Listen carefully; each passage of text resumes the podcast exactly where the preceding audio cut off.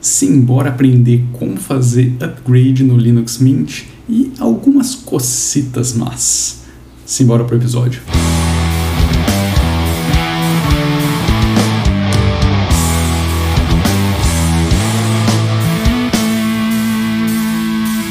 Antes de começarmos esse episódio, eu gostaria de convidar você a conhecer o álbum Some Eight Years Later do projeto musical Vartroy. Se você gosta de rock and roll e curte as músicas que tocam aqui nesse canal, pô, não deixa de lá conferir. O link está aí na descrição, mas você também pode digitar syl.vartroy.com. É isso aí, vamos pro episódio agora. Fala aí, pessoinhas, belezeira?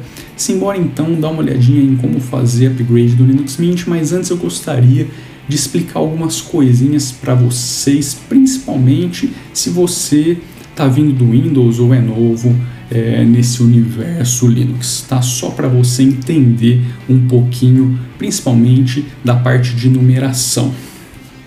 Se você ainda não sabe, o Linux Mint é baseado no Ubuntu, e hoje ele é baseado na versão LTS do Ubuntu. O que, que é a versão LTS do Ubuntu? É aquela que é dita Long Term Release, ou seja, uh, um lançamento que vai durar uma longa data. Tá? Essa versão do Ubuntu, a LTS, ela dura geralmente 5 anos, em alguns casos específicos um pouquinho mais. O Linux Mint hoje, na época desse episódio, ele está baseado em cima da versão 18.04 do Ubuntu. Todas as LTS são lançadas em anos pares, ou seja, 2016, 2018, 2014, 2020 e geralmente no mês 4. Geralmente não, sempre foi no mês 4. Por isso que é 1804, ou seja, 2018 no mês 4, 2016 no mês 4, 2014 no mês 4, a próxima será 2020 no mês 4. Além das LTS, o Ubuntu também lança versões intermediárias. Você vai encontrar aí a 18.10, a 19.04, a 19.10 e depois a gente recebe mais uma LTS. O intervalo entre uma LTS e a outra são de dois anos, mas elas têm duração, né, um ciclo de vida de cinco anos. Por que, que isso é importante para esse episódio aqui? Voltando um pouquinho para a LTS.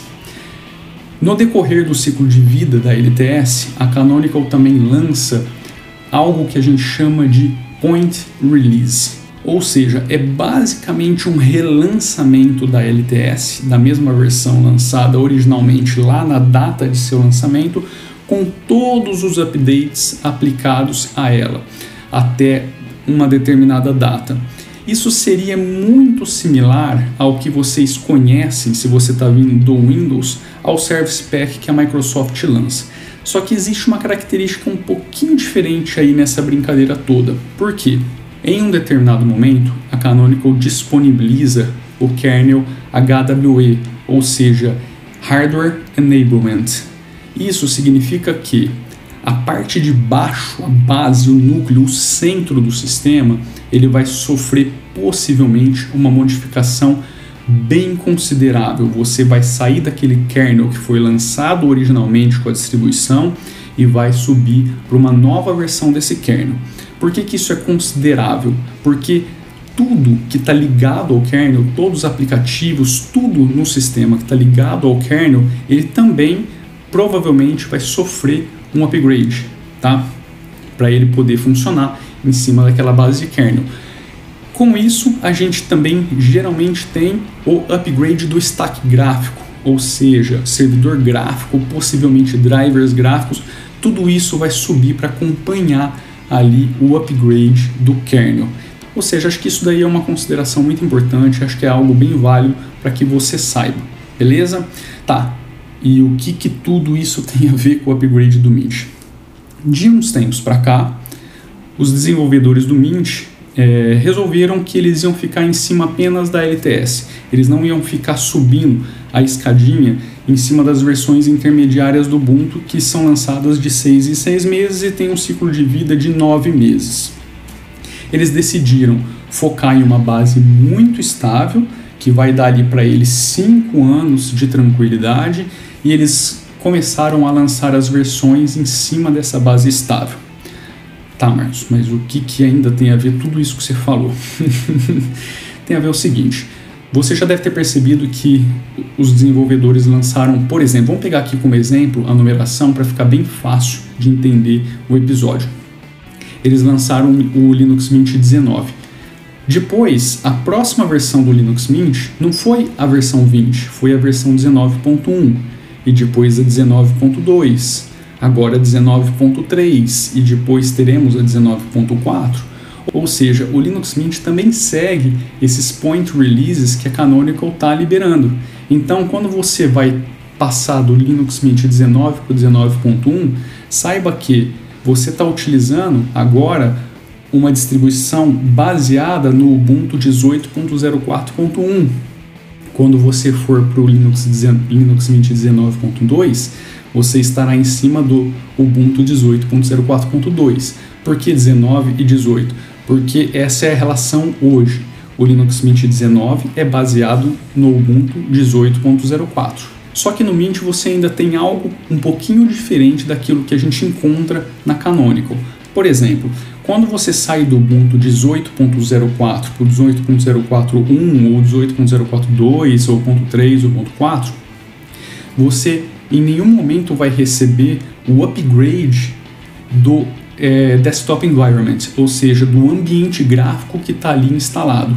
Se você está utilizando o Ubuntu nativo, né, oferecido pela Canonical, você tem o GNOME ali instalado. Você não vai subir as versões do GNOME, você vai continuar com aquela versão que foi lançada na 1804. Isso é diferente no Linux Mint. Por quê? Em um determinado momento, pode ser sim que você receba um upgrade massivo do stack gráfico, ou seja, você pode passar do Cinnamon é, 4 para o Cinnamon 4.1, para o Cinnamon 4.2, para o Cinnamon 5. Eu estou dizendo o Cinnamon né, como um exemplo, que é a interface gráfica principal do Mint. Você tem o AT e tem o XFCE também. Você pode sim, em um upgrade desse, receber aí o update ou upgrade dessa interface gráfica que você está utilizando no sistema. Então isso é um pouco diferente do que a gente encontra no Ubuntu. E para finalizar o episódio, pô, mas Marcão, você não falou até agora como que a gente faz o upgrade. Cara, não falei até agora porque é algo extremamente simples. Eu acho que o conceito da coisa toda é mais importante do que o passo a passo de como você faz o upgrade, porque ele no Linux Mint é algo extremamente simples, assim como em todos os releases ali da família Ubuntu. Para você fazer o upgrade, basta você abrir o gestor de atualizações do sistema, que é aquele escudinho que aparece ali perto do relógio, ou então se você procurar ele aí no, na listagem de aplicativos, basta abri-lo e lá no menu clicar em editar. Se a, o upgrade estiver disponível para você, ele vai aparecer na última posição do menu editar. Vai estar tá lá, upgrade para o Linux Mint versão XYZ. Clica ali, lê, Segue os passos, é algo bem rápido, bem simples, é next, next, acabou. Reboot, fechou. É assim que você faz o upgrade do Linux Mint. Espero que vocês tenham gostado do episódio. Espero também que vocês tenham entendido um pouco de como a coisa toda funciona nos bastidores. É claro, a gente não entrou em coisas extremamente técnicas aqui, mas eu acho que deu para entender aí de como a bagaça toda funciona. Beleza? Acho que vale ter o joinha e também, se não está inscrito aqui no canal, se inscreva e ative aí o sininho para você receber as notificações e ficar antenado nesse mundo de tecnologia, open source, Linux. Beleza? É isso aí, nos vemos no próximo episódio. Um abraço.